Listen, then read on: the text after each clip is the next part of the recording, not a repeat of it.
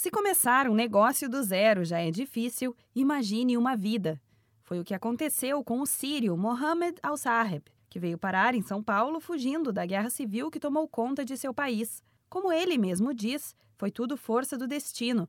Depois de tentar status de refugiado por dois anos no Líbano e não conseguir, teve a entrada negada na França, pegou um avião e veio parar no Brasil. Não sabia nada da cultura, do idioma e muito menos onde iria morar. Com cerca de 13 anos de experiência na área da publicidade, Mohamed sabia que seria difícil conseguir trabalho na área se não falasse o idioma. Para aprender português, começou a ter aulas em uma ONG para refugiados. Lá foi convidado a dar aula de inglês para brasileiros e foi então que as coisas começaram a acontecer. O sírio viu que tinha jeito para ensinar e percebeu que existia muito pouco da cultura árabe na cidade de São Paulo. Quase quatro anos depois de chegar ao Brasil, tomou coragem e abriu uma escola de idiomas no centro da cidade. Para ele, o maior desafio foi encarar os riscos e driblar as dificuldades com a falta de verba.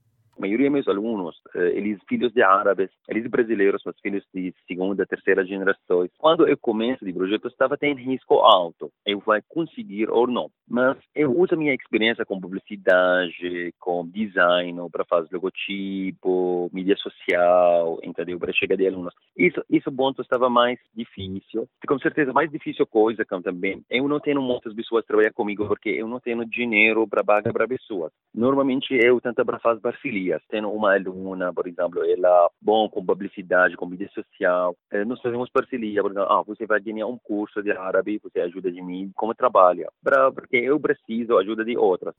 A instituição oferece aulas regulares de árabe e inglês, presenciais e online, e também cursos sazonais de caligrafia e maquiagem árabe. A escola Centro de Língua Árabe começou com apenas 10 alunos. Hoje, são oito turmas com 70 alunos regulares e Mohamed já busca um local maior para alugar e aumentar a estrutura. A história de Mohamed pode ser muito parecida com a de milhares de refugiados no Brasil. Porém, para inspirar aqueles que desejam começar uma vida nova e enxergar oportunidades nas necessidades do dia a dia, ele dá exemplo de positividade infelizmente, tem muita gente, quando ele perdeu uma coisa, ele fica muito triste. Por exemplo, nós, por causa de guerra, por exemplo, eu, eu perdi minha casa, minha empresa na Síria, eu perdi meu carro, mas e se você tem saúde, você tá bom. Você conseguiu começar de novo na zero. Não, sabe, vida não terminal, vida muito grande. Isso é a primeira coisa importante na vida, certo? Segunda coisa, sobre